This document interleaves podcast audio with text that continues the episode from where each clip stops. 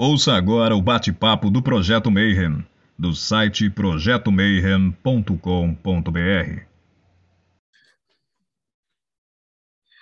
Bom dia para você que é de bom dia, boa noite para você que é da boa noite, boa tarde se você veio assistir mais um bate-papo Mayhem. E hoje a gente vai falar de um assunto super sério, que é a educação mágica, que muitos falam assim, né? Que mundo que a gente vai deixar para os nossos filhos. E hoje eu chamei um cara fodástico do meio do tarô. Se você joga tarô, você conhece ele. Conhece. Roberto Caldeira, o cara tá mais de, de 30 anos, 40 anos dando aula. Tipo, os caras que dão aula de tarô tiveram aula com ele. Mas hoje a gente vai falar um pouquinho de tarô, porque tem a ver, mas a gente vai falar muito mais sobre educação mágica. Então, que filhos você quer deixar para o mundo que está chegando, né? Então, seja muito bem-vindo, Roberto. Como é que você está, Manão? Oi, também, Marcelo. Um prazer de novo voltar no Projeto Menheim. É, eu tive lá no, no, no, número 15 da Carta do Diabo, né, bem no comecinho. Passou muita gente boa, passou muito assunto interessante. Eu acho que esse seu projeto está tomando um vulto muito maior, acho que, do que você pensava. Muita gente interessante com conteúdo. E eu fico muito feliz de voltar de novo para falar de um assunto que eu acho que é muitíssimo importante nesse momento momento que nós estamos vivendo, que é justamente a educação dos nossos filhos, quem é bruxo, quem segue o alternativo, quem não está alinhado com o politicamente correto, como que você trabalha essa educação e como você estrutura isso com os filhos. Eu acho um assunto muito importante. Pô, maravilhoso. Só que agora tava, o Rodrigo estava me lembrando que quando você veio eram os primórdios, né? era tudo mato aqui. É. E agora a gente, a gente meio que está com, com um roteirinho, assim, que o pessoal ficava perguntando assim, poxa, fala para o convidado contar a história dele e tal, para a gente ver, acompanhando, porque a gente fala tanto de verdadeira vontade, e, pô, eu acompanho você, tipo, desde que eu era moleque. então, é, tipo, a paixão que você tem de ensinar tarô e tal é a ah. verdadeira vontade encarnada, assim, né? E a gente putz, simplesmente deixou passar e tal, porque na época, como você falou, o projeto ficou gigante. É, então, a primeira pergunta que a gente vai fazer é pedir para você contar a tua jornada. Minha jornada. Bom, eu chego nesse mundo em 1963, tá? O... Eu tive, eu tive a, chance ainda de pegar o resto do Brasil que ainda não tinha recebido o golpe. Eu nasci um ano antes do golpe.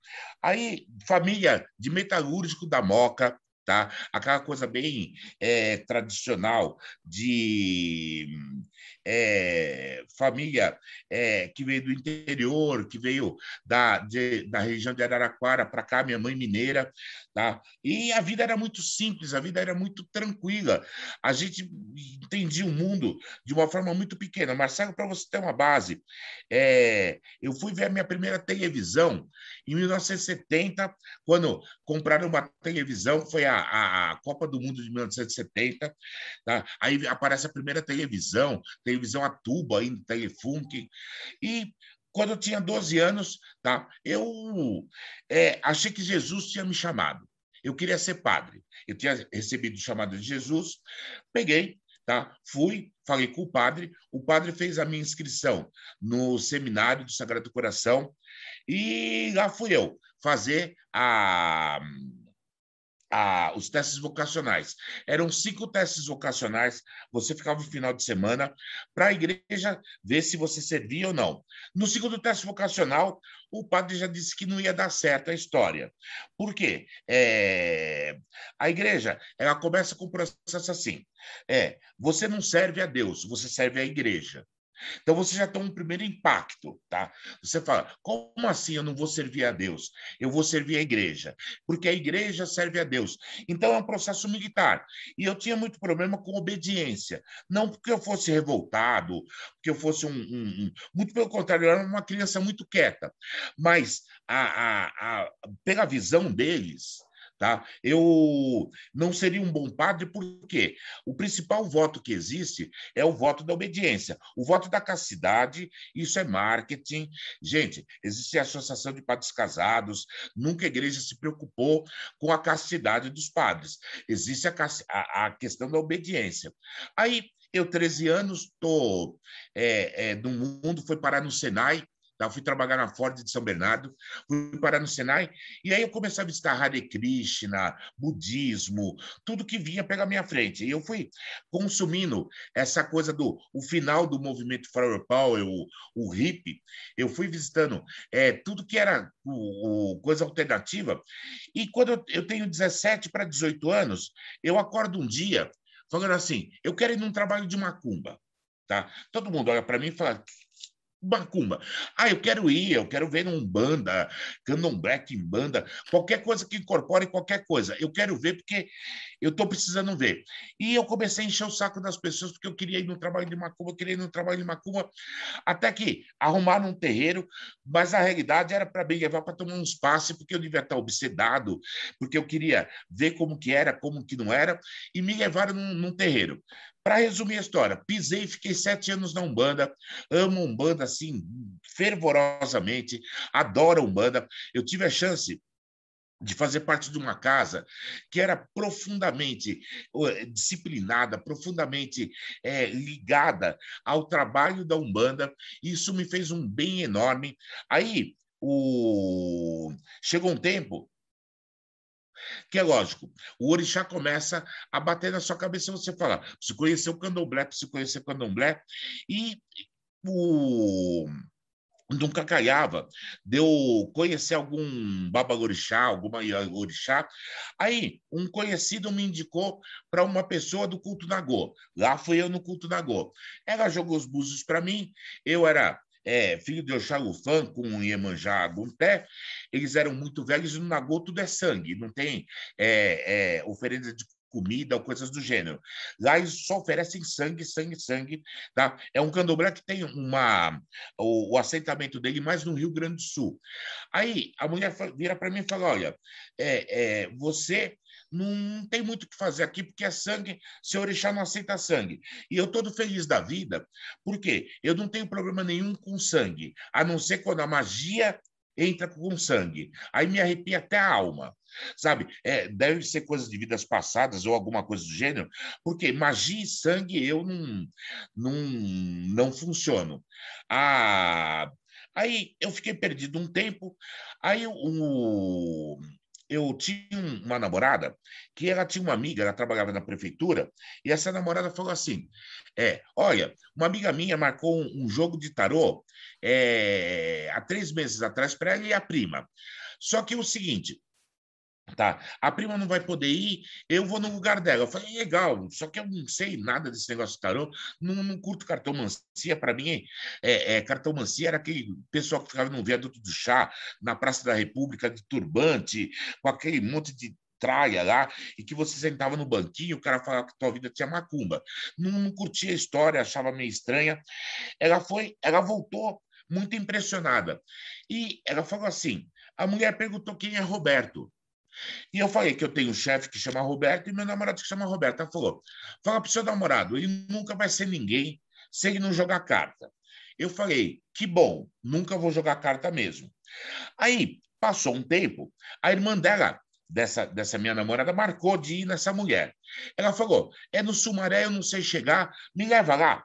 Eu falei: eu te levo, tá? Mas olha, é, é eu não gosto dessas coisas. Aí lá fui eu para o Sumaré, entrei e a mulher falou: Pega um papel, vai anotando o que eu vou falar para ela. E eu estou anotando, a mulher está dizendo do futuro dela, e eu estou meio arrepiado olhando para aquela mulher, falando: hum, sei não.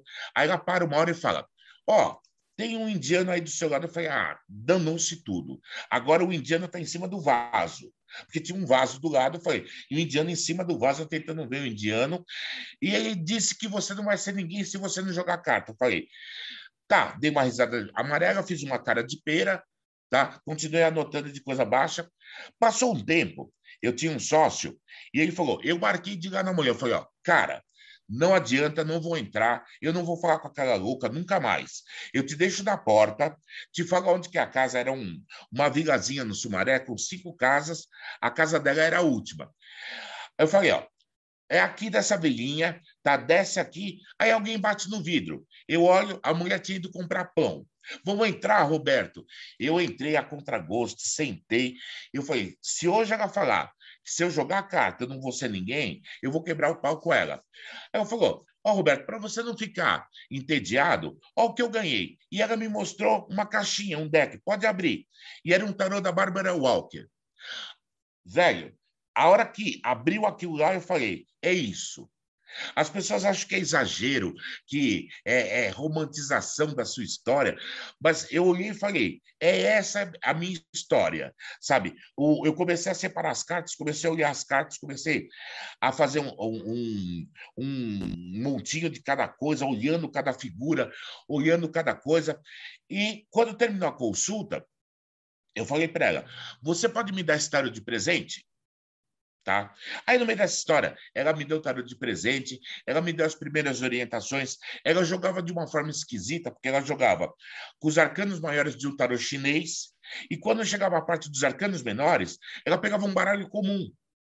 Aí ela virava de taróloga, ela virava cartomante. Ela tinha bipolaridade é, mística. Ela me ensinou algumas coisas, eu comecei a trabalhar com tarô, trabalhar com tarô. O meu sócio passou num concurso público, a gente fechou, a gente tinha um depósito de sucata, fechamos o depósito de sucata. Aí, o que, que aconteceu? Eu peguei a lista telefônica, ainda para você ver que ainda existia a lista telefônica, liguei para alguns lugares, alguns espaços, oferecendo trabalho de tarólogo. Tá? Aí, o... uma pessoa me chamou para ir jogar arrumei meu primeiro espaço, meu segundo, meu terceiro, meu quarto espaço. Eu trabalhava em quatro espaços diferentes. Ah, passando um tempo, ah, era o boom do, do, do esoterismo, 1990, ah, Tá. Um dos espaços me convidou para fazer um curso para dar de tarô. Eu comecei a montei um curso, montei o segundo curso, montei o terceiro curso, foi virando uma bola de neve, foi virando uma bola de neve e eu cheguei até aqui. Mas agora, o tarô foi um grande acidente da minha vida. É, é, eu acho que tá, é, é, quando eu descobri que o tarô não era o baralho, Tá? Aquele negócio com as cartas é um instrumento. O tarô somos nós próprios. O tarô passava por uma forma de ver, ou seja, ele ensinava você a enxergar. Então, chegava um, um, um, determinado momento que você falava para o aluno: cara, olha para a vida, põe um quadradinho, é uma carta de tarô. É uma forma de ver. De uma forma de ver passou a ser um processo de filosofia de vida. Porque aí eu, eu notei que o louco ele fazia uma viagem pelos arcanos. Ele ia passando por cada arcano e passando por um estágio diferente. Então, na realidade, não eram a, os arcanos maiores, era o louco vivendo 21 possibilidades diferentes. Aí eu comecei com a filosofia do tarô. Daqui um pouco, para chegar na magia do tarô, foi dois tapinhas. E aí, para desenvolver o processo iniciático de tarô, foi uma questão de tempo. Aí o, a coisa foi crescendo, foi desenvolvendo e a gente está aí até hoje. Bom, tentei ser o mais sucinto possível para não ficar chato a história toda, né? Não, mas aí nesse meio do caminho ainda tem até o Mocipe, tem e até tem, a Câmara para defender. Ó, na verdade, no, tem muito tarólogo, mas você vira. vai lá brigar com os vereadores. Pra... Opa, ó, surge a ideia de fazer uma ONG de tarólogos, por quê? Nós não tínhamos representatividade social. Eu ainda era muito um menino inocente, achando que se a gente começasse com um, uma, uma ONG, a, a, a gente ia atrair as pessoas, e as pessoas, no caso, elas iam entender que a gente precisa virar uma classe, profissional. Todo mundo fala, tem número no, no, Ministério do Trabalho, tem número no Ministério do Trabalho. Agora me explica uma coisa, filho. Se o cara te contratar para você ser tarólogo, quando você for rescindir seu contrato, qual sindicato vai te defender? Quem é a, a, a, a instituição que vai dizer, sabe, é, é, os seus direitos ou seus não direitos? Então, sempre foi uma coisa muito complicada no meio do tarô, essa história de é, é associação. Só que, ao mesmo tempo, fazendo tra trabalho social, porque se você vai ensinar o pobre da periferia a fazer manicure, você vai ensinar a fazer maquiagem, a ser cabeleireira, a ser podóloga, então vou ensinar os caras a ser tarólogo. Tá? Ganha mais dinheiro, é um trabalho muito honroso, é um trabalho que depende da sua intuição. Todo mundo pode jogar tarô, não precisa ser um ser especial, um ungido de Deus, Tá? Aí tá, eu comecei a trabalhar com tarô na periferia. Tá? A gente ensinava tarô para as pessoas que não tinham condições de pagar por um baralho, hoje chamado deck, né? Então, por pagar por um deck, ou o cara não tinha como ir na, na Avenida Paulista fazer um, um curso do Atala, do, do, do Vite Prabadi, ou do, do, do Nenaif. Então, a gente começou a falar: pobre também joga tarô. E, e, e, deu certo porque eu descobri muitos talentos, eu descobri muita gente boa justamente nesse processo de periferia. Tá? E o, o, no meio dessa história toda, a gente foi na Câmara dos Vereadores justamente trabalhar com essa história da a expansão da bancada evangélica. E o que estava lá na frente, uma bancada evangélica que caminha para uma teocracia, uma teocracia que é, ia pegar e perseguir a todo mundo que não fosse cristão, que fosse da magia, e os nossos nomes documentados na internet. É, você é, tem lá o, o, a sua disposição de vida colocada e a possibilidade de você ser perseguido por todos os evangélicos do mundo que iam virar xiitas, e a gente precisava de alguma proteção. E começou esse debate, tanto que você participou, Lord A participou, e deu em nada para variar, porque é, é, não vai gerar voto, embora o político não, não entenda que o esoterismo, a magia, é, é também congregam pessoas que votam. E nós deveríamos ter essa força para poder cobrar das pessoas. O, no meio de tudo isso, participei de uma série de eventos, Tarot Master, é, Tarot Log. Aí o pessoal lá de, de, da Unicamp me convidou para participar do primeiro fórum de tarot da Unicamp, falando justamente sobre o ensino do tarot na universidade. Tá? que foi um, uma das coisas tá? que deu uma certa polêmica, uma certa discussão nesse sentido. E eu acho que é, é, é esse trabalho de levar o tarô como uma questão de classe social, de classe profissional, de classe intelectual e ocupar um espaço na sociedade, eu, eu, eu acredito que é um trabalho bem importante. Concordo que tá, o, o, é uma classe voltada para um processo egóico muito grande, sabe? Cada tarô acho que tem que formar a escolinha dele, ter o secto dele, ter o grupinho dele, o que é um grande erro para todos nós. Nós não temos força nenhuma. A mídia, quando vai falar de tarô, só falta ridicularizar as pessoas. A internet acha que o tarô está lá para responder perguntinha de graça.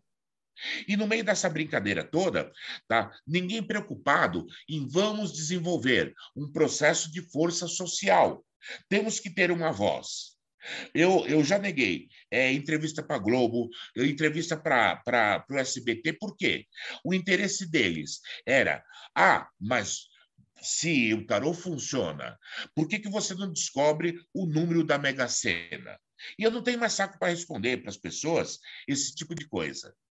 Eu acho que uh, hoje nós estamos muito enfraquecidos, tanto que eu falo para as pessoas: por que para você é, demonstrar seu trabalho, para você fazer a sua propaganda, você tem que responder pergunta de graça?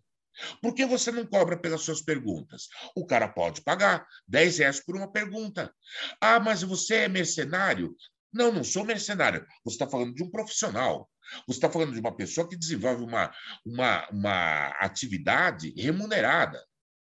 Agora, para eu ser famoso, para é, todo mundo gostar de mim, será que as pessoas precisam que eu fique fazendo trabalho voluntário gratuito? Ou é, o cara da feira esotérica, tá? que, que fala: olha, eu vou fazer uma feira esotérica no, no AMB, a maior feira esotérica do Brasil, e olha, vai ter 60 tarôs é, é, é, palestrando. Eu já paro e pergunto: ó, 60 tarólogos, dá para cobrir todo o assunto, sobrar assunto. Mas tudo bem, o que, que você quer? Ó, vai lá fazer uma palestra no dia nobre e tá, tá, tá, que vai ser bom, você vai falar do seu trabalho. Eu, perfeito, posso fazer. Quanto que, que você vai me pagar? Mas como assim eu vou te pagar? Não, você vai para representar o seu trabalho, para fazer sua propaganda. Não, filho, eu não preciso fazer propaganda de aluno, eu já tenho aluno suficiente. O quanto você vai me pagar? Minha gasolina, meu tempo, o meu nome, o meu conteúdo, para enriquecer a sua atividade, que você está cobrando ingresso. Então, é, é, o tarólogo é visto tá, como a faxineira do esoterismo. Tá? O que ganha menos, o que faz o serviço sujo, o que pega os nego louco, o que pega os nego pirado. Pensa, o cara que está desesperado por amor, que foi abandonado pela namorada, que quer fazer um trabalho de amarração, ele não vai atrás do astrólogo. Tá? Ele não chega no astrólogo e fala: Você faz trabalho de amarração? Não vai no numerólogo e fala: Você faz trabalho de amarração? Mas vai no astrólogo: Você faz trabalho de amarração? Tá? E dá vontade de você perguntar: Filho, o que você pensa que eu sou? Você vai no terreiro. Tá? E eu acho que você vai levar uma bronca do guia lá no terreiro se você pedir uma amarração. Mas o cara pergunta: ó, o cara ele tem preguiça de ir no terreiro. Ele pergunta: você tem? Ó, o, você está vendo se eu tenho alguma macumba, alguma coisa atrás de mim? Mas, filho, tá? por que, que você não vai perguntar lá na sua casa de santo? Você tem que perguntar para mim. Então, nós fazemos o trabalho sujo. Nós fazemos tudo que do esoterismo, tá? Que não é elegante, não é simpático, não é culto, não é elevado, é o tarólogo que tem que mexer. E, infelizmente, eu corro o risco dos meus colegas ficarem bravos comigo, mas nós nos prestamos a esse trabalho.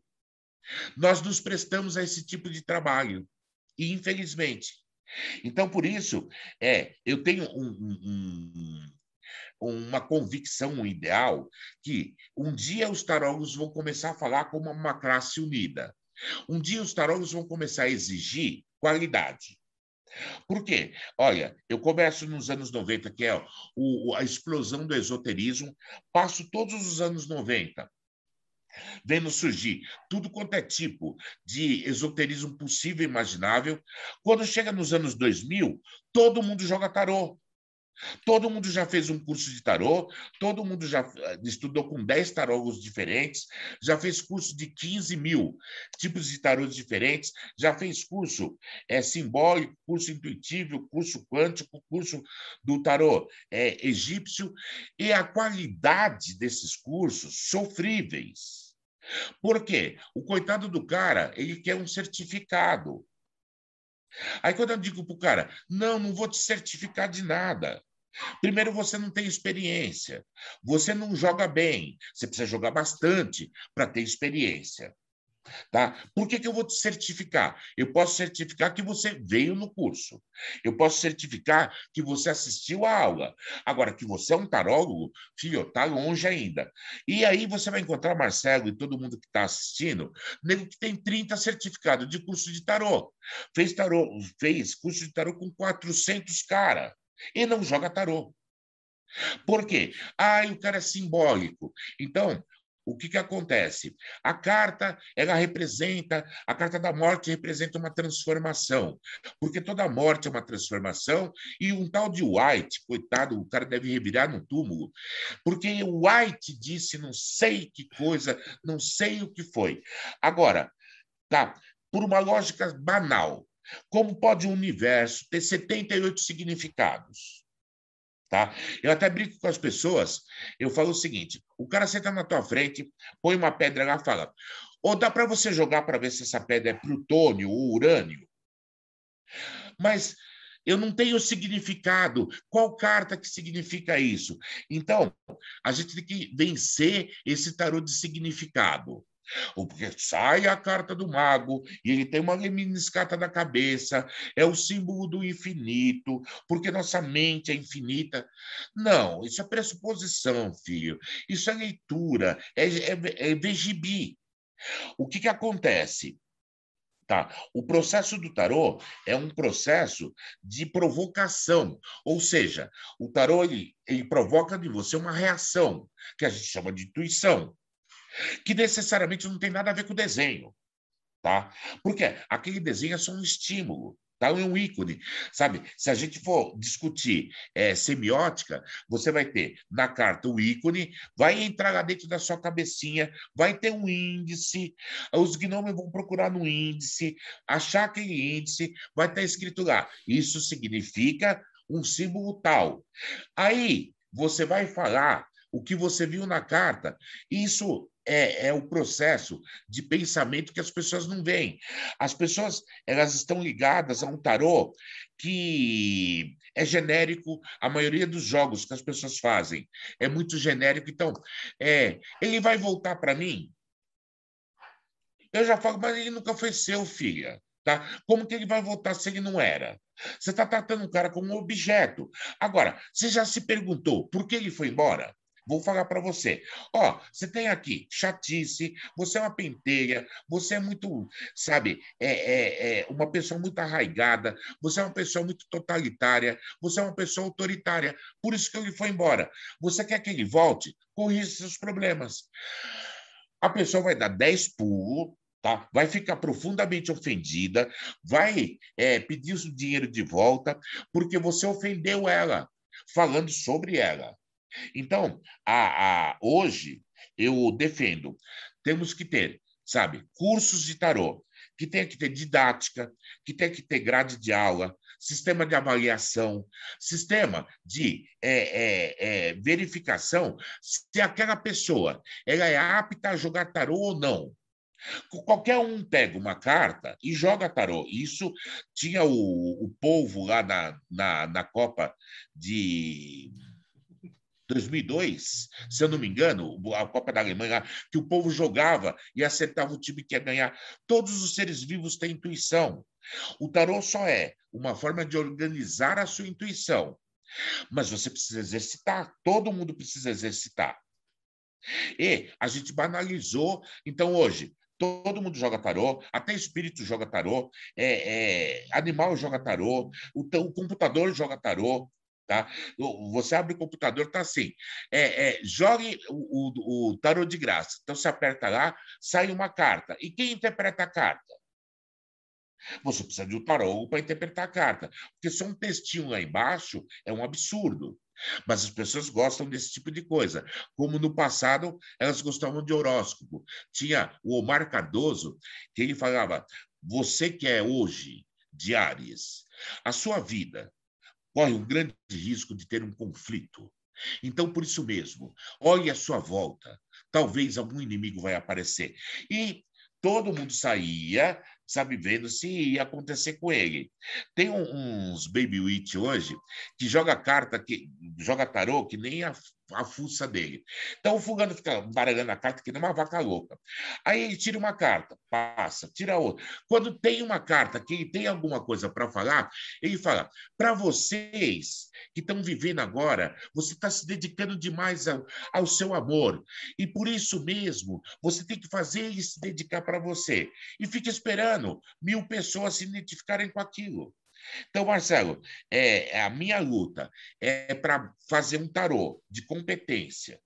Se as pessoas quiserem tarô como hobby, é muito lindo. Eu acho que vale a pena como hobby, vale a pena como sistema psicológico, vale a pena jogo de adivinhação, vale a pena uma série de coisas. Mas o mais importante de tudo é um tarô que tenha lógica, tá? Sabe? Que não seja assim. É, é, os grupos de tarô na internet, qual é a dedicação deles? É falar da origem do tarô, porque tem um documento, um, um rapaz falando assim, porque tem um documento que diz que se jogava no século XVI, nos cassinos da França, se jogava tarô nos cassinos porque está documentado em registros é, históricos, está documentado, e olhando assim, falando, mas, filhote, se você tirou que os caras estavam jogando um sistema de adivinhação num cassino. Sabe, os caras não estavam jogando algum jogo de azar, algum jogo para ganhar dinheiro. Então, ficar preocupado de onde o tarô veio, Ficar preocupado se ele é simbólico ou ele não é simbólico. Ficar preocupado se ele prevê o futuro ou não. Ficar preocupado tá? se é, é, você vai acertar ou não É, é a banalização de tudo que você pode esperar do tarô. Ou aquelas discussõezinhas, você pode jogar o tarô para você ou não? Tá? Mas por Deus, sabe, se eu posso jogar para o outro, por que eu não posso jogar para mim? Agora, pasme, a maioria dos tarólogos não joga para eles. Tá? Por quê? Porque é lógico que você não quer ver a verdade, filho. Tá? Eu estou mal com a minha, com a minha parceira. Aí, o que, que vai acontecer na minha relação? Aí sai a torre. Eu falo, não entendi. Aí eu puxo outra carta. Enquanto não sair o mundo, enquanto não sair os enamorados, eu não paro de jogar. Eu vou fazendo pergunta. Então, eu já sei qual é a resposta. Estou mentindo para mim. Tá? Eu estou pilantrando a história porque eu sei que o negócio, a vaca já foi para o brejo. É uma questão de tempo de terminar. Agora, todo mundo tem a capacidade de mentir para si próprio. Por isso que a maioria não joga para si mesmo. Por quê? É, vai que você colocava lá, quando eu vou morrer? E saísse uma data. Aí o cara, é, a gente, às vezes a gente imagina, não é isso. Então, o tarô tem que amar a verdade, tem que ter coragem para ter verdade, sabe? Aí uma pessoa perguntou uma vez assim: como que a gente poderia avaliar se a gente tem coragem tá, de jogar tarô? Eu falei: joga aí se você vai ter câncer e que tipo de câncer vai ser, e se você vai sofrer muito. Mas, velho, a pessoa já desaprendeu o tarô na hora. Ela deu bug no sistema dela, então apareceu a tela azul de segurança, e ela falou: Mas, Roberto, isso pode fazer mal para a gente, porque se eu jogar e ver que eu estou com câncer, será que eu não vou construir o câncer? Sim, então é só você não construir o câncer. Você tem a possibilidade de ter câncer, só você não construiu câncer e você não vai ter câncer. Não, mas eu não quero olhar. Então, tem toda essa história, tem todo esse processo. O tarô é apaixonante. Só que, volto a repetir, infelizmente, a gente é a classe mais baixa, a, nós somos a classe, é, é, a ralé do esoterismo, infelizmente. Vários colegas vão brigar comigo, vários colegas vão dizer que eu estou desonrando a classe, mas quem se predispõe a todas as maluquices do esoterismo são os tarólogos. Isso, infelizmente. Quando eles não têm surto de Petit Normand, aí migra tudo para cartomante. Aí a cartomancia cansa e volta todo mundo a ser tarólogo de novo. Tem essa questão de migração para o sul quando chega o inverno. Então tem muito desse tipo de coisa. Bom, olha, estendi demais a história, perdão pela, pela, pela panfletagem gratuita, mas não ia perder a história de dar uma panfletada pró-tarólogos unidos, pró-tarólogos é, profissionais, pró-tarólogos que se valorizam nessa nossa vida.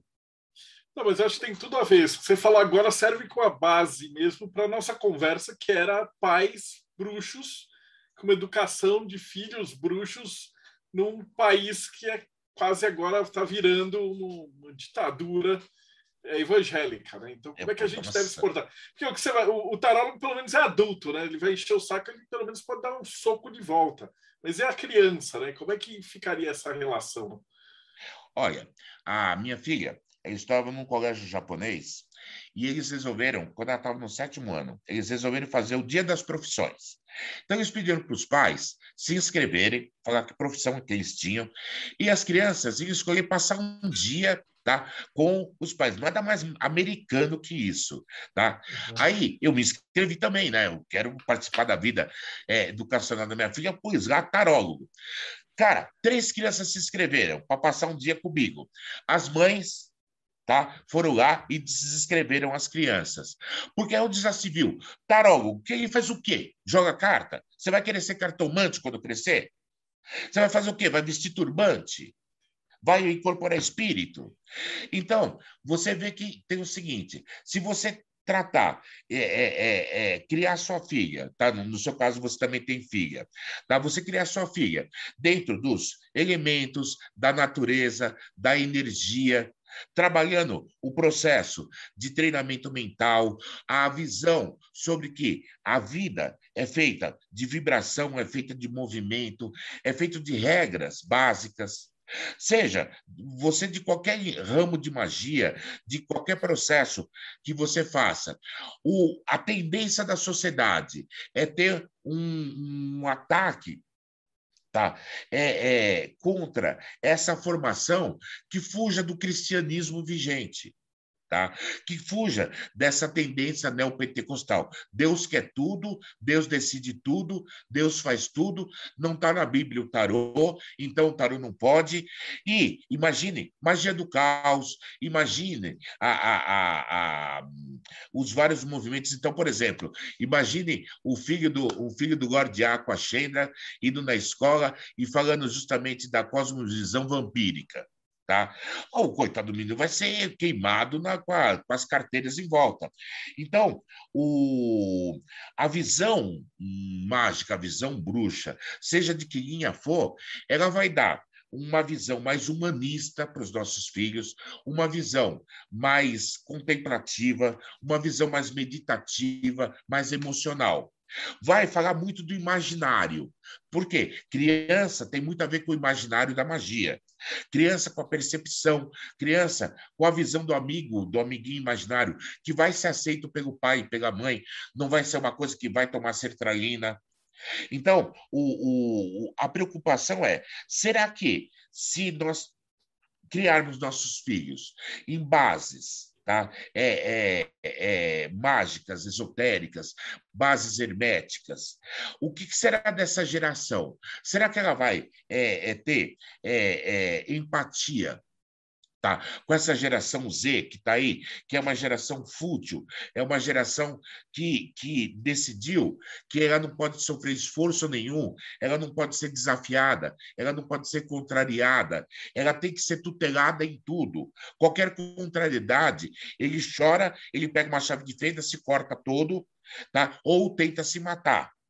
O que? Eu acredito que um filho de uma pessoa que siga um princípio hermético, tá? teria dificuldades de entrar dentro desse, dessa, dessa polêmica toda. Eu vejo Tá? Hoje, a educação e a discussão da educação por psicólogos, por pedagogos, tá? dentro de um processo quase que associado à questão religiosa, à questão que você é obrigado a acreditar num Deus, mas se você acreditar em deuses, tá? é contraditório, mas a escola ela promove o Halloween, e nem sabe o que ela está promovendo. Na realidade, a gente comprou essa colonização cultural americana ou estadunidense e as pessoas promovem o Halloween e não sabem o porquê. Aí se fala do ensino religioso na escola, bom, então vamos falar de todas as religiões. Agora, será que é, se fôssemos falar de todas as religiões, se falaria da bruxaria? As pessoas teriam coragem de discutir isso. Se falaria da quimbanda, tá? se falaria do, do, do voodoo, do voodoo, que são coisas que fazem parte da nossa sociedade e as pessoas não prestam atenção. Então, talvez, dentro de uma métrica do que a gente deve olhar, hoje a gente sabe que, por um lado, os nossos filhos eles vão ter um princípio hermético, um exemplo hermético do, dos pais, eles vão passar, ou, ou, por exemplo, tá, a pais que são Wicca e que vão celebrar a roda do norte ou a roda do sul, essas crianças vão aprender justamente esses oito rituais. O que, que ele vai ver fora da casa dele? O que, que ele vai ver na sociedade? A liberdade tá, de trato com o corpo, a visão de sexualidade, Tá? A visão de liberdade, a, tudo isso que a gente tanto preza no hermetismo, na magia, passado para os nossos filhos. O que, que eles vão encontrar lá fora? Tá? O que, que eles vão entender lá fora? O, o, o que, que é, é, vai haver tá? Divisão do seguinte, de um, uma criança poder chegar numa escola e falar, eu acendi uma vela, tá? Para um deus nórdico tá? Porque eu tenho uma relação com o Deus nórdico. O que que essa professora, o que que essa sociedade vai fazer para essa criança ou vai ter em relação à família dessa criança? Se a gente explicar que grande parte dos rituais católicos vem justamente de sociedades silvestres, silvícolas, sociedades que eram ligadas à natureza, o que será que vai ser a reação deles? Por outro lado, tá? a partir do momento em que eu passo o caminho do guerreiro para minha filha, eu ensino o, o processo da impecabilidade da implacabilidade. é, para que ela possa justamente enfrentar os seus inimigos, ela possa enfrentar as suas adversidades. O que ela vai encontrar nesse mundo? Qual que vai ser esta relação? Então, por isso, eu penso muito, e como a gente está em agosto, é, a gente está falando de Dia dos Pais, nós estamos falando justamente tá? de uma paternidade que tem uma característica muito específica. É o pai e a mãe que participam de um sabá, de uma cerimônia, que fazem oferendas, que é, tá, é, celebram os solstícios, os equinócios, que falam de lua, que falam de sol, que falam de natureza, que falam de ayahuasca, que falam de uma série de coisas Tá? É como eu te dei um exemplo, a discussão que tem nas redes sociais do seguinte: o fulano de tal fez a saída de santo do filho dele de sete anos. Tá? Ou seja, ele frequenta o candomblé, o filho dele tem já um, um vai, uma interação com, com o orixá, ele fez tá? os rituais de iniciação, e é um absurdo, porque como pode deixar uma criança trabalhar com orixá com sete anos de idade?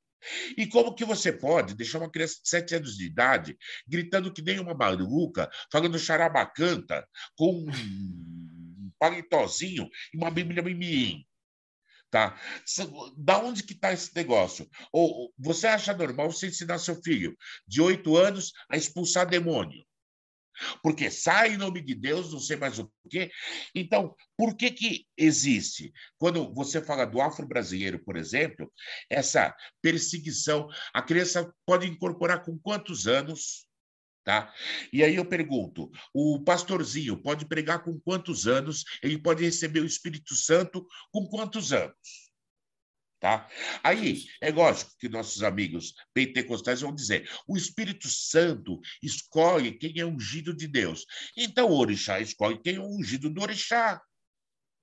Agora, tem toda essa discussão, tá? Sabe, o, o, o, você fala o seguinte: vai explicar para o cristão que a guirlanda de flores lá do, do do Natal tem todo um, sim, um, simbolismo, tem todo um processo de fertilidade, de abundância, tá? que, que ele usa e que nós podemos usar nossas, nossas bandalas, nossos caldeirões, nossas oferendas, nossas danças, nossas incorporações, nossas relações com o espiritual, que não torna nosso filho tá? Uma criança malquista, malvinda em algum lugar, tá? Não torna, porque eu, a gente estava conversando antes de começar o, a gravação, é o seguinte, funciona assim, o seu pai faz o quê? Aí é tarólogo, tarólogo, já se viu? Como é assim? O cara veio de carta, cartomante? É, é cartomante, uhum. ganha um dinheiro honrado, sustentei uma família, criei uma filha, tá? em cima desse processo. Não me consta que ninguém tenha me chamado de charlatão, não me consta que ninguém tenha vindo falar que eu errei, que eu menti, que eu enganei. E Sim, é uma atividade profissional, é onde eu troco o meu talento de interpretar os símbolos tá, por uma gratificação em dinheiro. Agora, nesse sentido, o que, que há de errado? Por que, que as pessoas vão questionar? Ah, porque é, é, profissão é o que você se forma na faculdade. Bom, aí a gente já cai numa outra discussão, achando que a ciência guarda toda a verdade. Tá? E o, o problema maior tá? É o seguinte: se formos discutir em termos de academia, o tarô se justifica. Em termos acadêmicos, eu provo o tarô em, vários, em vários setores da academia que o tarô se justifica. Então, por que nossa sociedade tá? ela é tão travada? Nossa sociedade Tá? Ela tem essa conotação de que se eu não for engenheiro, se eu não for arquiteto, se eu não trabalhar com TI, tá? Sabe? Eu não tenho profissão. Muito pelo contrário, tá? Sabe, você ensinar, você transmitir conhecimento, a docência é uma das profissões mais sagradas que existe. Então, por isso mesmo, tá? Nós estamos passando tempos em que, primeiro, temos uma geração ou duas gerações, a Z e a Y, tá? que são gerações que estão muito desequilibradas dentro do seu contexto real de vida. É aquela questão do seguinte: eu pego meu filho, minha filha quer fazer balé, papai. Então, faça balé, filhinha. Aí, no dia que der um exercício muito mais é, exigente, no dia que a professora cobrar um pouquinho mais, a filhinha desiste. Aí ela quer fazer é, natação. Aí, o dia que o professor cobrar que ela nade um pouquinho mais, aí eu não quero mais natação. E essa sociedade, e nós estamos formando uma sociedade de pessoas que, ante qualquer dificuldade, ele desiste. Ele corre. Então, nós temos hoje as relações tóxicas, tá? Por quê? Estamos numa sociedade tóxica, só podemos ter relações tóxicas. Nós temos Tá? Uma geração que não tem argumentação, então a gente está vendo aí um monte de homem enchendo é, é, a, morrada, a, a, mulher de porrada, porque ele não tem argumentação, ele não tem conversa, ele não tem estrutura. Os filhos Tá? Os filhos, tá? colocando os pais numa situação de, de refém. Então, nós temos, infelizmente, duas gerações que estão assim: ai, filhinho, diz que ama o papai, filhinho, você ama a mamãe. Ai, filhinho, o filhinho de três anos está lá no, no McDonald's. Filhinho, você quer tomar Coca-Cola, Fanta, Pepsi? Só falta ele falar, sabe, eu quero tomar uísque. Por quê? Nós não temos um, uma visão pais formativos. Os pais formam os filhos. Se piorar ainda mais essa educação cristã, que é o seguinte: o filho faz a coisa certa, ele ganha um prêmio. O filho faz uma coisa errada, ele ganha um castigo. Isso se chama adestramento, é behaviorismo. Fez o meu truque, eu te dou um biscoito. Não fez o truque, eu te castigo. Aí, quando o filho chega na pré-adolescência que começa a te questionar, que ele começa a não concordar com você, todo aquele amor maravilhoso, que eu morro por este filho, eu vivo por este filho, esse filho é minha vida, ele passa a ser sua vida atormentada. Por quê? Nós não estamos entendendo uma coisa, sabe? É, por que, que você não consegue argumentar com o seu filho? Sentar e convencer ele tá? que ele está errado por argumentos lógicos. Você não precisa gritar, você não precisa bater, tá? Você precisa ter postura para chegar e falar: senta aí. É isto, isto e isto. Qual é a sua argumentação? Por quê? A, a, esse, a esse ponto, deixa eu te interromper, esse ponto que você falou, eu acho que é muito legal da formação do tarólogo. Se o tarólogo tem essa capacidade, assim, se ele consegue conversar com o consulente, que às vezes é uma ostra, ele vai conseguir conversar com a criança, não é? Então, uma ideia Mas, Marcelo, de... eu acho que todo mundo, enquanto adultos, ó, no mínimo você tem que ter 13 ou 14 anos a mais que seu filho. Uma década da frente é o mínimo. E você não consegue sentar e mostrar a lógica daquilo. Tá? Eu acho muito complicado. Sabe? Porque o que, que acontece? Será que é, quando é, eu me imponho, olha, se você não fizer, eu vou te pôr de castigo? Isso chama coação, ameaça. Não sou contra. Tem hora que tem que pegar os pentelinhos mesmo e dar uns berros e tudo bem. E não vou questionar se você deu um tapa na bunda do seu filho. Eu não tenho esse direito e não vou dizer que está errado. Agora, o que eu penso é o seguinte: por que sabe? Já que eles vão chegar na aborrecer, você vai perguntar por que isto, por que aquilo, por que, que a gente não sempre explica? Por que isto, isto e isto? Agora, o, o que eu, eu fico muito assustado é que a, a, a busca do hermetismo, da magia, é o, a busca do humanismo. É a busca do entendimento da diversidade do ser humano, da busca do entendimento das leis naturais. Então, eu acho que se eu seguir esses processos, perdão, se eu seguir esses processos, eu posso educar meus filhos na regra, na maate. Tá? Eu posso ensinar, sabe, meu filho dentro das questões naturais, das regras naturais. Eu não preciso bater de frente com ele toda hora. Agora, tá? Eu vou entender também a natureza dele. Ele vai querer bater asas. Tá? Ou seja, chega uma hora tá, que eu tenho que ter a capacidade de ver Tá? Se eu estou prendendo meu filho com medo de perder ele, tá? Ou se como uma águia, chega uma hora que você joga o filhote da, do ninho, ou ele voa, ou ele se estatela lá embaixo. Particularmente, eu vou falar uma coisa polêmica, uma crença minha. Eu acho que a gente facilita demais para os filhos. Tá? Se nós não colocarmos um pouco de esforço, e você sabe que os músculos só se desenvolvem com esforço, o intelecto só se desenvolve com esforço, a emotividade e a sensibilidade só com esforço. Por que, que nossos filhos não têm que se esforçar? Se ele pode jogar o joguinho aos dois anos de idade com o smartphone, então pode lavar a louça. Mas Roberto Louça quebra, o smartphone quebra também. Oh, a criança de três anos senta no computador e faz uma compra com cartão de crédito. Então, ela pode arrumar a caminha dela, pode guardar os brinquedos dele. Agora, por que, que eu quero poupar meu filho tá, dos esforços naturais da vida? Tá? Por que, que eu quero poupar ele? Então, é aquele famoso, eu vou dar tudo que eu não tive. Você está corrompendo seu filho. Tá? Por quê? Que tal dar tudo que ele merece? Estabelecer uma relação verdadeira. E relações verdadeiras, elas precisam de investimento dos dois lados. Porque o meu filho não tem que batalhar para me merecer como pai. Porque por ele ser filho já é um cargo. Já está garantido. Ele é meu filho, então eu tenho que gostar dele obrigatoriamente, ou nós podemos construir uma relação.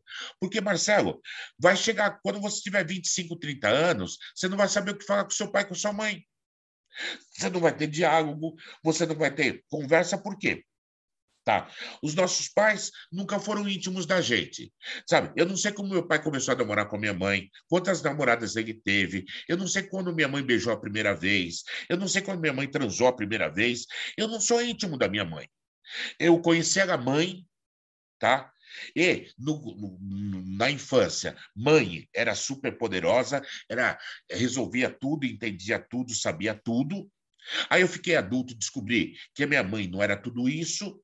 Só que hoje eu vou sentar para conversar com a minha mãe e eu, eu falo o que com ela? Tá? Eu vou falar que eu estou apaixonado, eu vou falar que eu tenho é, dramas existenciais, eu vou falar da minha intimidade para o meu pai e para minha mãe. Será que nós desenvolvemos relação para isso? Será que é, é, tá, eu vou ter coragem de contar meus erros para os meus filhos? Sim, estou te contando isso porque uma vez eu fiz a mesma coisa que você e quebrei a cara por causa disso, disso, disso e disso. Lembre-se, papai erra, mamãe erra. Sabe, é, é, é, é aquela loucura, aquela alucinação do seguinte: os filhos da gente não sabem que a gente transa. Aí eu fico preocupado. Como filho não sabe que eu transo? Tá, porque você vai perguntar, filho, você aprendeu na escola que o óvulo fecunda, o, o espermatozoide fecunda o óvulo, tá, tá, tá? Aprendi, tá? É, será que eles não estão pensando que a última vez que a gente transou foi quando ele foi concebido? Que papai e mamãe, sabe, nunca transam, porque papai e mamãe nunca fecham a porta do quarto. Papai e mamãe nunca faz algum som estranho. Papai e mamãe não namora, tá? Papai não pega na bunda da mamãe. É bem complicado. E aí, se você juntar mais a religiosidade, aí, filho, acabou a história. Por quê? É, é, é, é sabe? Não tem coisa mais antiemocional, mais, mais antirromântica do que religião. Então, o, o, Edir Macedo manda a mulher fazer um banho de assento de vinagre para se purificar do mal, do pecado que ela vai cometer. Porque inventaram esse tal desse pecado original, que a gente tem que se batizar lá no, no catolicismo, senão eu vou levar o pecado original para o resto da vida. É, sexo é uma coisa muito complicada, enquanto a gente sabe que a magia ela vai passar pelo sexual mais cedo ou mais tarde. Tá? Ela passa por essa discussão, por essa visão do sexual. E como que eu faço? Tá? O pessoal que se veste de luz, o pessoal que se veste, é, é, é, que fica nu dentro do, do, do seu processo mágico, vai explicar isso para os filhos? Vai levar os filhos para verem isso? Eu tenho certeza que a grande maioria vai. Agora, tá? Qual é a nova relação que nós devemos ter? Então, eu acho que, enquanto magia, Tá? Enquanto o processo hermético, eu tenho a obrigação de ter uma relação diferente com a minha paternidade, com a maternidade, com a educação do meu filho, com a educação da minha filha. Eu nunca tentei influenciar ela a jogar tarô. Tá? Eu tenho um tarô guardado, tá? Para ela, o dia que ela quiser jogar tarô, quiser aprender tarô, tá aqui, olha, meu presente vai ser um tarô. Mas eu não fiquei desde criança. Ah, porque você é uma bruxinha, então agora no carnaval você vai se vestir de bruxinha. Não decide o que você quer fazer. Você vai escolher. Eu não quero influenciar. A minha influência talvez seja eu torço pela sua felicidade. Tá? Agora, se você quer ser kardecista, olha, Tá? Por mais que eu não concorde, eu apoio. Você quer ser evangélica, por mais que eu não concorde, eu apoio. Viva a sua experiência. Ou, vamos citar Paulo Coelho, viva o seu bom combate, a sua lenda pessoal, ou o universo que, trans, que trame contra sua pessoa, mas vai ser alguma coisa. Agora, eu, eu acredito muito que é, é, o pessoal que passa pelo hermetismo, pela magia, até pela, vamos colocar assim, por, por alguns avanços religiosos, está dando uma educação diferente para os seus filhos. Está tentando mostrar para os seus filhos uma outra forma de ver as coisas. Tá? Eu acho que é, é, nós vamos passar, sim, por diversas dificuldades. Que, com que idade seu filho vai tomar ayahuasca? Tá? Quando ele tiver 14, quando ele tiver 18, quando ele tiver 11, quando ele tiver 10, quando ele tiver 20, tá?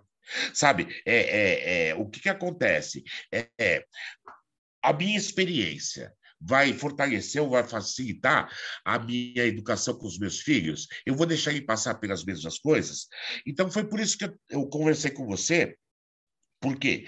Eu acho que as pessoas que estão ligadas no esoterismo, na magia, tá? no, no hermetismo, estão criando seus filhos de forma diferente.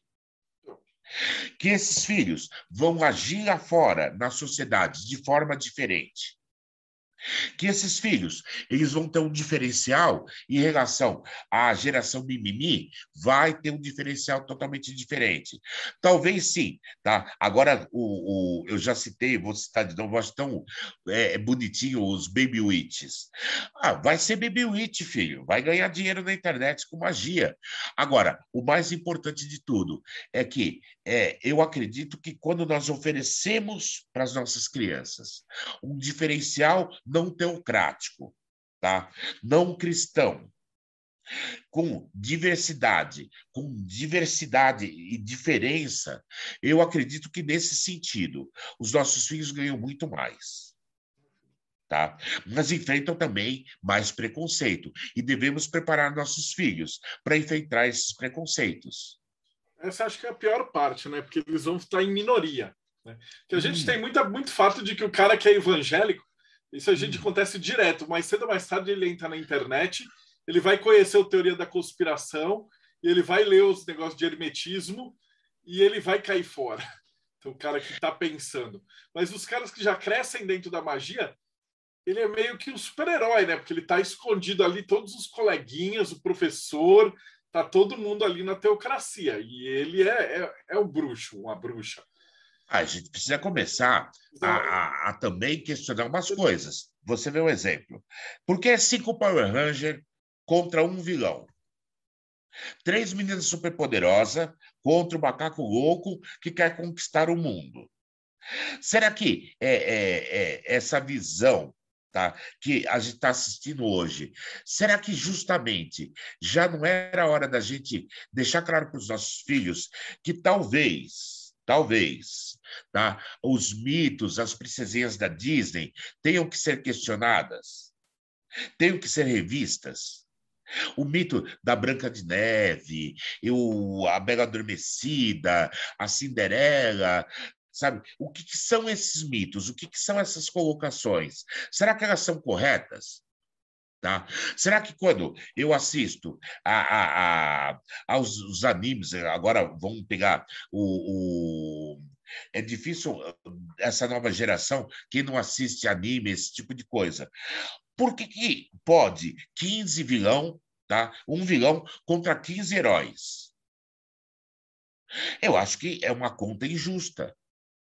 Porque se fosse 15 vilões contra um herói, todo mundo falar, não, é sacanagem. Agora, vai perguntar para a maioria das pessoas por que você curte o Batman, que é o único cara que não tem poder nenhum. Por que o Batman não chama a atenção da gente? E por que o super-homem não chama a atenção da gente? Porque o super-homem tá, é, é, é, um herói antipático. Por quê? Ele simplesmente não, não tem de, o que enfrentar. O Batman, o cara tem dinheiro, tem inteligência e é bom de porrada.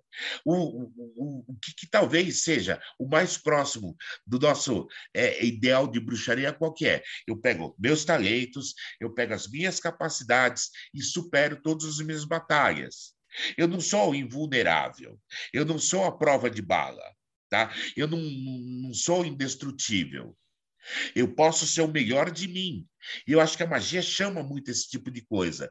Agora, sentar com as crianças e falar: o que, que você está assistindo? Ah, o Bob Esponja. Você notou que o Bob Esponja é um psicopata?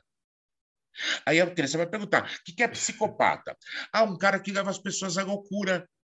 Porque, ó, tá vendo o que ele está fazendo com o Patrick? Isso daqui é abuso.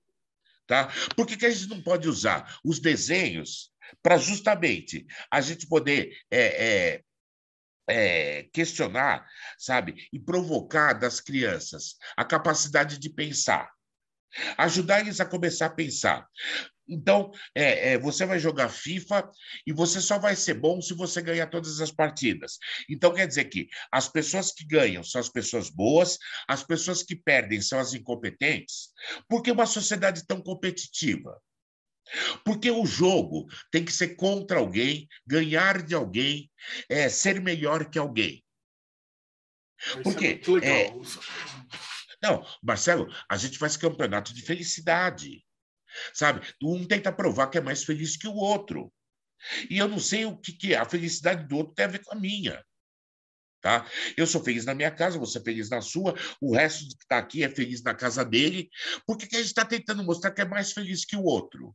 A gente está competindo por quê? Tá? Sabe, eu não, não, vejo o porquê disso, mas a nossa sociedade é uma sociedade competitiva, é uma sociedade desonesta, Tá? E desonesto por quê? Volto a repetir: é cinco Power Ranger contra um monstrinho. Tá?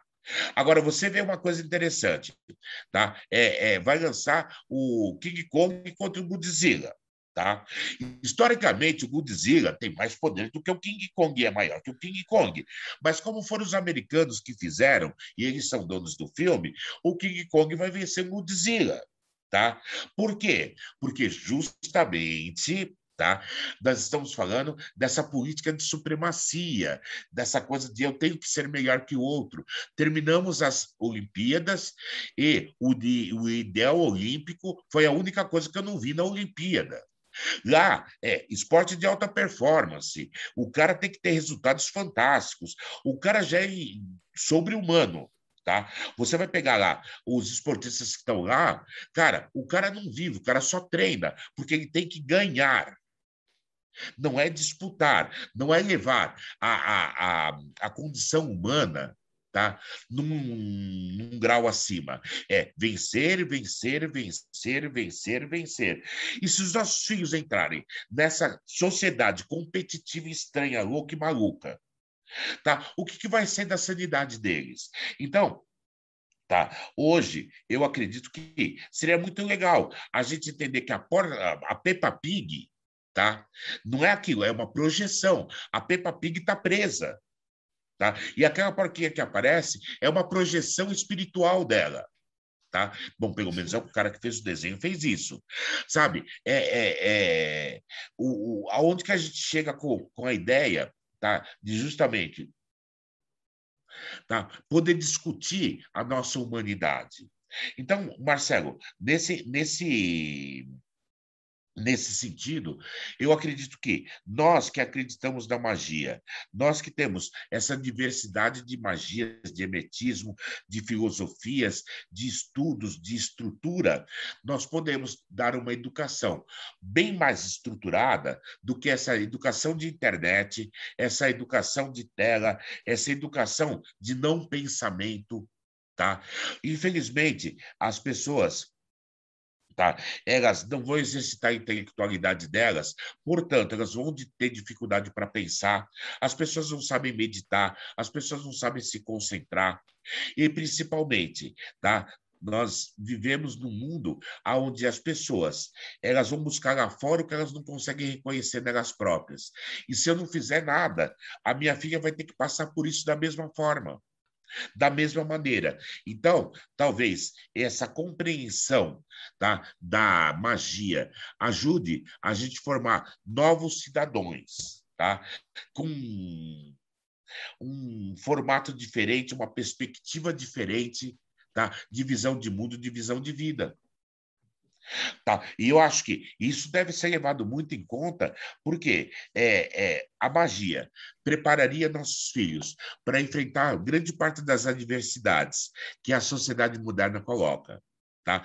Inclusive, tá? Tirar algumas falácias da ou você se forma na universidade ou você não é bem capacitado, ou as falácias de que você tem que ter um diploma de medicina, de engenharia, ou a falácia de que você tem que fazer sua vida até os 30 anos, ou talvez é, nossos filhos se preocuparem mais em serem felizes, em serem humanos, em serem verdadeiros, em serem é, centrados, em serem muito de bem consigo próprio, amarem-se, principalmente a eles próprios primeiro, tá? E aceitarem contrariedades, aceitarem diferenças, aceitarem mudanças, aceitarem que as outras pessoas não concordam com eles e pronto, tá tudo de bom tamanho. Ou nós vamos ter uma geração, tá? Depois dessa geração Z, sabe, que seja geração é, W ou qualquer coisa que venha depois, nós vamos ter uma geração pelo menos um pouco mais forte. Agora, se continuar essa geração dependente de tela, dependente de consumismo, dependente de não pode contrariar que chora, vai ser muito complicado, vai ser muito difícil. É, eu chamei aqui o Rodrigo, que sempre ajuda a gente no negócio, ele é diretor de escola. Opa. Né? E ele ia falar um pouquinho dessa experiência, porque a galera de hoje não apenas está sofrendo com isso aqui, mas os caras estão há quase dois anos, vai, vai fazer dois anos que as crianças estão só olhando com uma tela, né? Então, Rodrigo, fala um pouquinho como é que está sendo a experiência da galera de escola pública, né? Você fala um pouquinho do, do que você está fazendo e, e dessa experiência. Ah, é, antes de mais nada, eu vou agradecer assim o nosso palestrante aqui, porque só escutei verdades dele. Só verdades ali, e se eu fosse começar a falar de cada ponto aqui, é, eu iria ficar discorrendo e fugir do assunto que você me propôs. Então, vamos é, falar aqui. Quando começou essa pandemia, todo mundo foi obrigado a mudar uh, usar tecnologia que já havia já há bastante tempo, mas não era utilizada. A escola ela estava atrasada demais em relação à tecnologia que a sociedade tinha. Todo mundo teve que se reinventar. Uma das consequências que a gente começou a ver nas escolas privadas, principalmente, foi num momento como esse aqui, aonde o professor colocava todo mundo para mostrar a câmera. É como se eu pedisse aqui agora: todo mundo abre a câmera, por favor. E ao invés de olhar o outro, você começa a se olhar. O adolescente, a criança, ele começou a se ver, a comparar com o outro e a ter uma visão. Vários começaram a ter depressão por causa disso. Eles começaram, não, eu vou para a aula, então agora eu vou tentar me vestir um pouco melhor, porque ele não estava conseguindo ver a própria imagem. Então, nós começamos a ter esse tipo de coisa.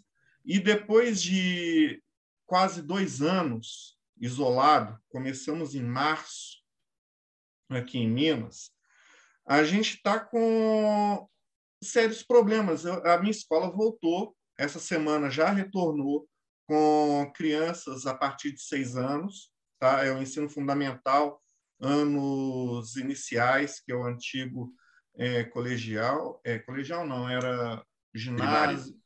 é primário. Primário. E, assim, eles desaprenderam a ir para uma escola. Eles desaprenderam a disciplina de você sair em determinado horário, ficar quatro horas sentado ali naquela cadeira, com alguém falando com você. É, nós, gente, nós estamos seguindo todos os protocolos de segurança, tudo que tinha que ser feito está sendo feito. É, um metro e meio de distância, máscara, álcool em gel, tudo que puder imaginar para garantir isso sem falar os professores sempre vigiando. Assim, mas está difícil conseguir os alunos. Oito alunos por sala. Está difícil conseguir os alunos. Mesmo os pais falando, não, vou levar. Às vezes vai um, dois, três.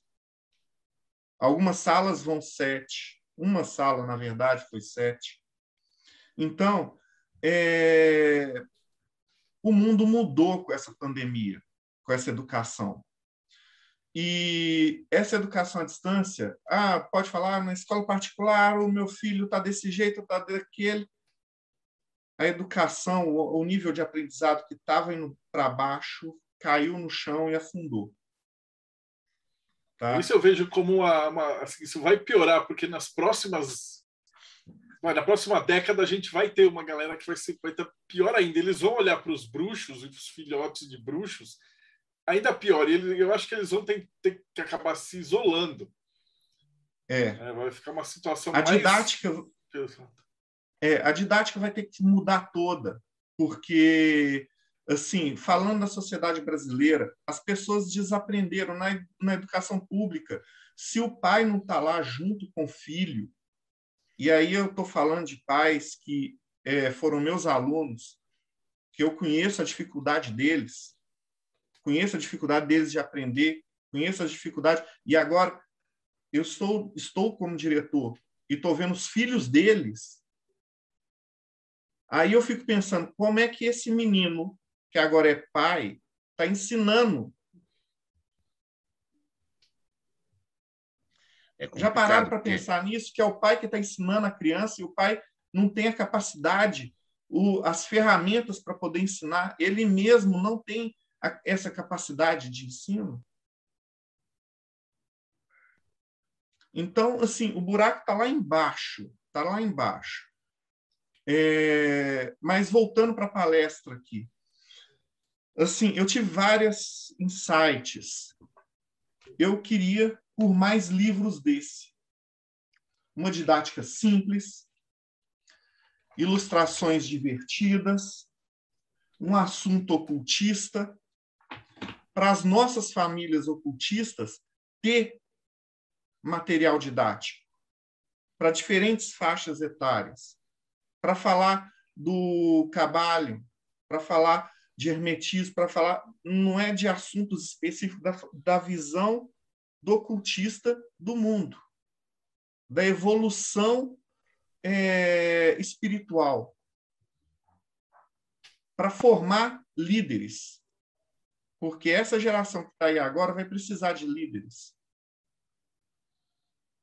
Esse porque eles não estragam a pesquisar, a estudar. Quem estu... é, em terra de cego, quem tem um olho é rei. É que, Roberto, você está falando da galera que agora está estudando mais por EAD e tal, e vai tudo online. Então, mas a galera que está em formação das crianças, como é que ele, que ele não, não, não, Primeiro ele precisa aprender a estudar, depois ele vai para o EAD. Bom, Isso como que... você faz para alfabetizar uma criança é, online? Tá? Já começa daí. A defasagem pedagógica, tá? eu acho que a gente ainda não teve noção do estrago que está. Então, a, a, a, criança que deveria aprender com 10 anos uma coisa, ela vai aprender com 12. Tá? Isso a gente levar em conta que a gente vai tirar esses dois anos de defasagem. tá? que a gente conseguisse tirar nos próximos anos, o que eu acho muito improvável. Tá? A gente vai ter que rever tá, o processo didático, mas como crianças vão estar aprendendo uma coisa numa idade inapropriada? Eu acho que essa discussão também vai, vai surgir nos meios é, é, escolares. Eu estou ensinando uma criança com 12 anos que aprendi, tinha que aprender com 10. Tá? E como que isso funciona? Tá? Porque, mais um pouquinho, Marcelo, nós vamos ter que levar os nossos filhos no ensino médio na escola. Quando ele já deveria estar indo sozinho para a escola, nós vamos ter que levar ele na escola, porque ele não conhece a vida, ele não sabe pegar um ônibus, ele não sabe ir na padaria, ele não sabe entrar no mercado e pegar um produto sozinho. Ele não sabe é, quanto é um troco, tá? De 10 reais ele deu é, 6,90, ele não sabe calcular quanto que é o troco. Ele não está preparado para viver. Tá? E, e, o problema é, ele pode estudar em Cambridge, ele pode estudar em Oxford. Se ele não estiver preparado para a vida, como ele vive? Então, como o Rodrigo falou, os futuros líderes serão a tendência totalitários, autocráticos, tá? É, egóicos. Ou seja, a tendência do mundo é caminhar para uma ditadura. Tá? Porque esse cara que tem o olho, ele vai se impor como rei. Ele está um pouquinho mais bem preparado, ele está um pouquinho mais tá, treinado para isso. Nossa, a, a, a, nossa, a nossa, o nosso ensino tá, no Brasil, seja doméstico, seja é, é, é, é no ensino acadêmico, no, no ensino público, é o ensino para ser funcionário. Nós somos ensinados a trabalharmos como funcionários. Enquanto você vai olhar, o ensino americano é para você ser empreendedor, para você ser empresário, para você se arriscar no mercado imobiliário, para você tentar é, é, pensar. O, o, o americano, o alemão, estuda contabilidade na escola, educação financeira. Nós temos educação de pobre. Tá? Compre em 10 vezes sem juros. E o cara acredita que está sem juros. É lógico que o cara embutiu o juro dentro do, do preço, mas nós não temos educação financeira. Nós achamos que poupança é aplicação financeira. O, o, brasileiro ele é mal preparado para viver. Ou ele aprende por si só, ou como diz o pessoal lá no Nordeste, que ele se crie por ele próprio. Por quê? Nós não temos um plano doméstico Tá? Ou seja, de berço, tá? O meu filho vai ser empreendedor, o meu filho vai buscar a história dele, o meu filho vai buscar a aventura de vida dele. Não, ele é ensinado para ser um funcionário. Arruma um emprego registrado, tá? Que você tenha férias, décimo terceiro, e se você ganhar 4 mil reais por mês, você é rico. Tá? Hoje no Brasil, o cara que ganha 4 mil reais se acha classe média. Tá? E nós não temos mais a visão de quem é pobre e de quem é rico. Por quê? Tá? Nossos filhos vivem como ricos. Tá? Eles não sabem o valor de nada, quanto custa cada coisa. Se é, é, é, você falar assim, filho, você quer uma pizza? Quero. Pizza do quê? De mussarela. Aí chegar, comer um pedaço e falar, não quero mais. Joga-se no lixo. Por quê? Ele sabe quanto custa. Ele sabe o quanto vale o dinheiro. Você vai chegar e vai falar: ou você come, ou não come mais nada. Um pai terrorista. A criança chama o conselho tutelar, prenda este pai, que ele obrigou o filho dele a comer. Nossas crianças comem tudo mole, elas não mastigam. Os dentes estão moles. A cada vez, a criança está tocando a, a dentição dela, e se tivéssemos aqui um dentista, ele poderia falar melhor. Mais tarde, por quê? A criança não come duro, a criança não come crocante, a criança não tem que fazer esforço com a boca, quase tudo já está pré-mastigado. Ele só come coisa ultraprocessada, o que faz um mal enorme tá? para a saúde de qualquer um. A cada geração, o câncer está vindo mais cedo. Por quê? A gente consome ultraprocessado, muito refrigerante, Muito é, é, é, coisa artificial, sabor artificial. Agora, ir lá e falar para o seu filho, coma escarola. Primeiro que eu não sei se o pai come, então você imagina que ah, eu não gosto de escarola, então você gosta de alface. Não, não gosto de alface, então você gosta de agrião. Pô, se o cara não comer verdura, não comer legumes, se ele não comer grão, se ele não comer uma comida é, é, é que seja minimamente saudável, nós vamos ter jovens ultra obesos. Aí vai ter o bullying, vai ter a questão de saúde. Eu fiz uma live sobre gordofobia e as pessoas não sabem que tem regras e leis protegendo os gordos. E nós somos um país que está engordando. Se você olhar fotos dos anos 70, não tem um gordo. Todo mundo andava a pé, todo mundo andava de ônibus, todo mundo comia marmitinha com arroz, feijão, ovo frito, tá? e cenoura, e mandioquinha, e abobrinha. Hoje, nós vamos é, comer no, no, fast food e vamos comer ultraprocessados.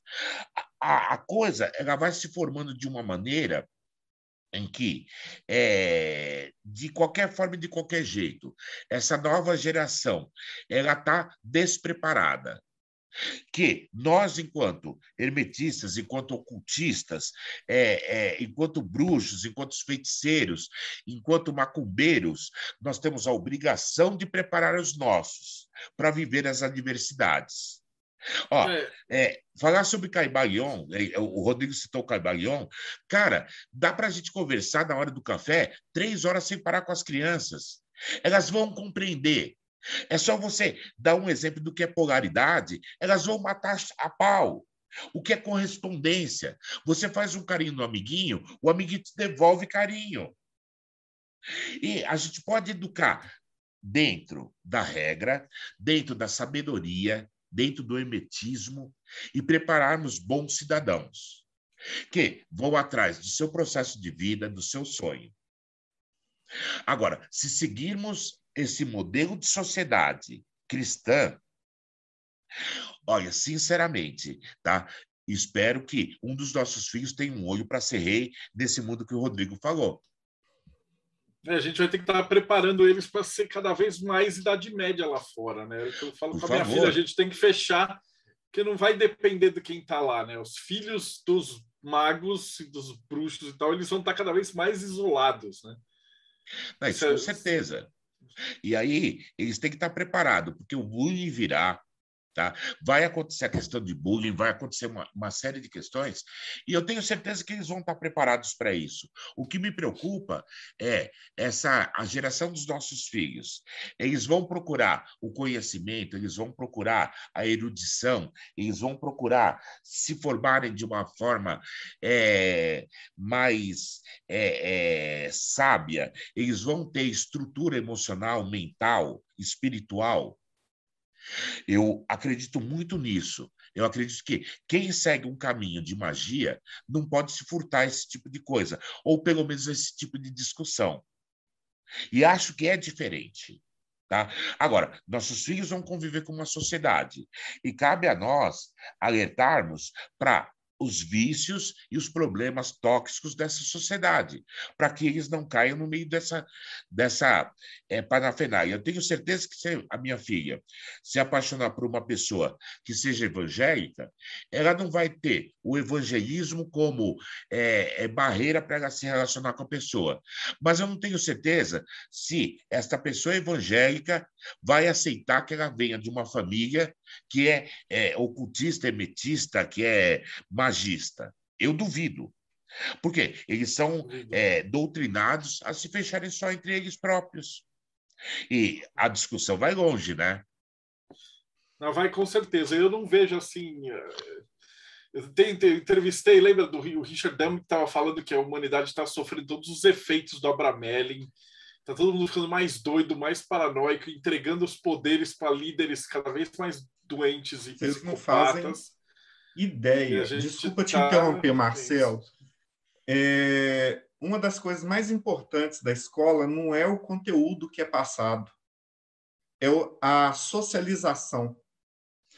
É o adolescente que está, ele, a criança, ela tá, ela começa no núcleo mãe, depois passa para o núcleo pai, depois passa para o núcleo família, e aí ela vai para a escola aos seis anos, ela começa a ver outras crianças. Ela começa a ver o amiguinho, o inimiguinho. O amiguinho tem um peso, o inimiguinho tem o mesmo peso. A, a capacidade de socializar.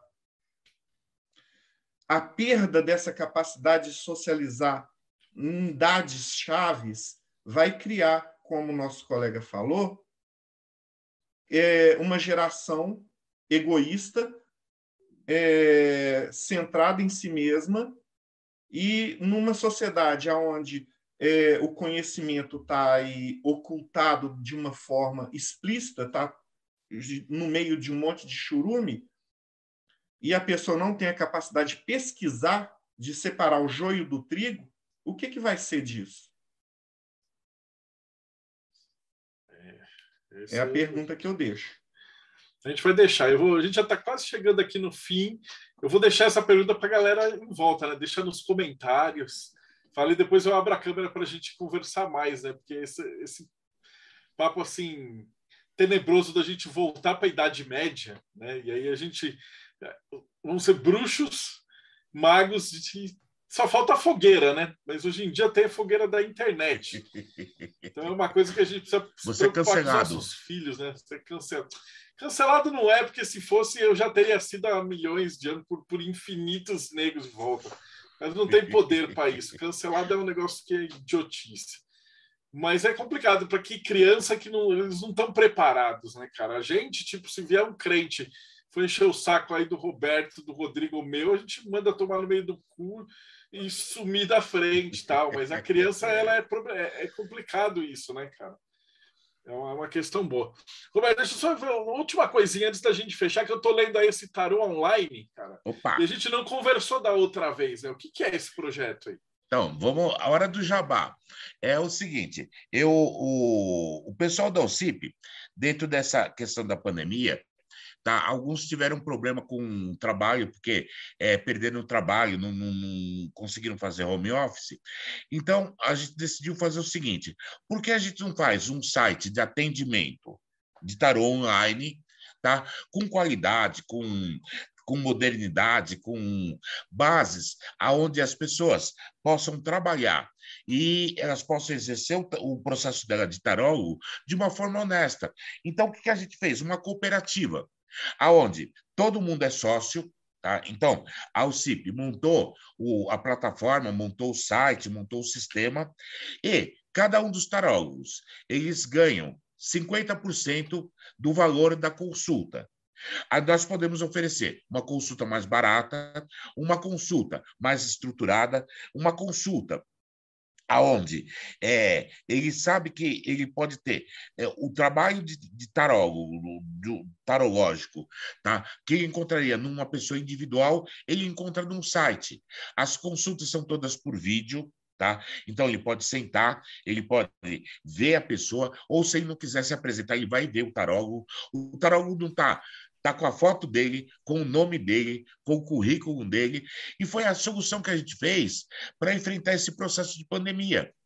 Então, a gente está no nosso segundo mês, a gente está engatinhando ainda, a gente ainda tem que entrar dentro de um meio que é, que é, um pouquinho mais complicado, porque é um mercado muito disputado, é um mercado muito é, acirrado, e a gente quer mostrar que dá para fazer o um bom jogo, dá para fazer o, o, o, tarô de utilidade para a vida da pessoa, por um preço honesto, por um processo. A pessoa está no conforto da casa dela, ela compra quantos minutos ela quiser, ela pode gastar os minutos da forma que ela quiser, e principalmente, tá? Ela está é, colaborando para que ah, os profissionais de tarô que não estão conseguindo manter a sua clientela possam sobreviver de uma forma honesta, fazendo o que eles sabem fazer.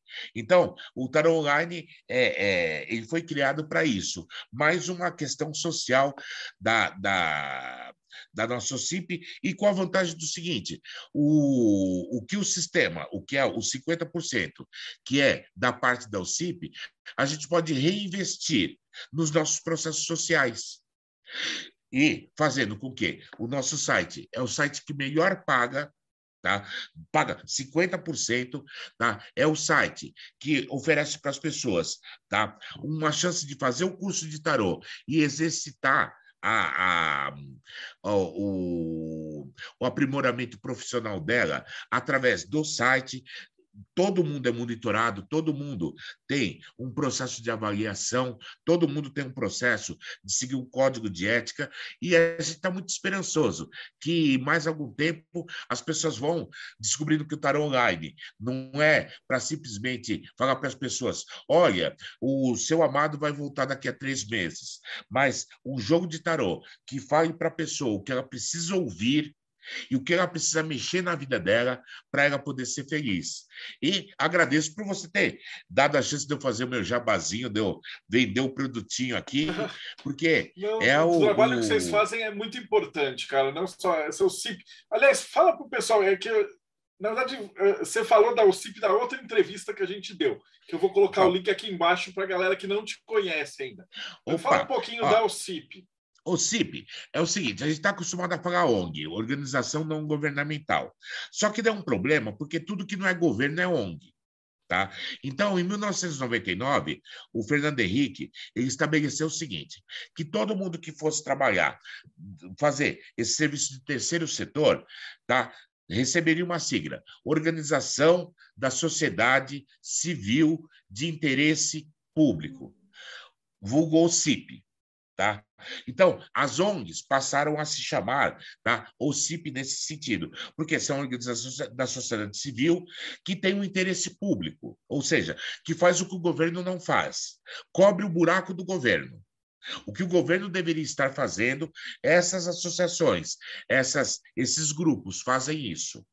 Então, toda a sociedade civil ela pode se organizar em grupos e defender seus interesses. Tá? Você pode abrir um MOCIP no seu prédio, você pode abrir um MOCIP e transformar ou numa fundação ou numa associação, um grupo profissional e assim por diante. E eu sentia que os tarolos precisavam desse tipo de coisa. Então, em 2010, eu abri o CIP e o Caminho, a ver com o Caminho do Louco. E nós começamos a fazer trabalhos sociais voltados ao tarô. É lógico, é muito pouco, é, nós não temos nenhum glamour, então, por exemplo, comparado a, a grandes Greenpeace da vida, é, Fundação Mata Atlântica, Fundação Ayrton Senna, nós somos um, uma formiguinha. Mas essa formiguinha está fazendo o trabalho dela. Pelo menos a gente está tentando, é, num tempo de, de, de pandemia, oferecer um trabalho que ele possa usar e ganhar dinheiro verdadeiramente ou que ele possa trabalhar no nosso sistema de atendimento e que ele possa ser um profissional gabaritado e que no futuro talvez ele desenvolva um, uma carreira solo ou qualquer coisa do gênero.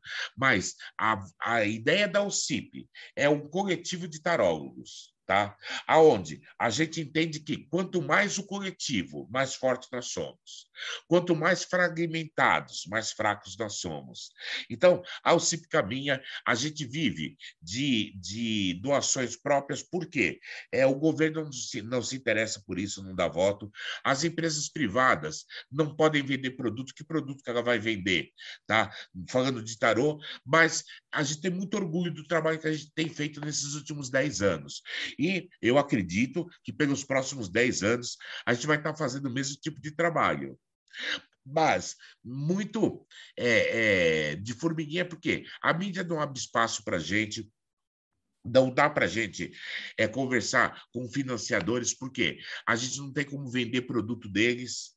E a gente está construindo um processo do coletivo, ou seja, provando que os tarôs se juntando, a gente ganha mais força, e o Tarot Online é uma dessa, de, dessas plataformas. Então, o pessoal que não pôde trabalhar durante a pandemia se aliou ao Tarot Online. Nós estamos dando os primeiros passos ainda, não, não estamos sendo vistos com a nossa personalidade, porque a gente ainda está disputando com os outros sites de atendimento. Tá?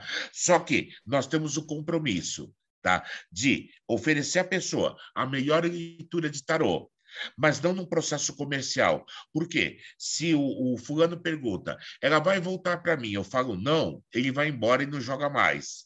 Então, é, eu não quero me subverter, me prostituir ao ponto de ter que falar: olha, eu vejo que ela vai voltar, tenha fé, pode demorar um pouquinho e o coitado fica preso dentro daquela ilusão, porque se eu falar contra o que ele acredita, o que ele gosta, ele vai ir no outro tarô e não vai gostar mais de jogar comigo. Foi uma das nossas propostas, fazer um tarô de alta qualidade para as pessoas que têm condições de aproveitar a informação e crescer com ela.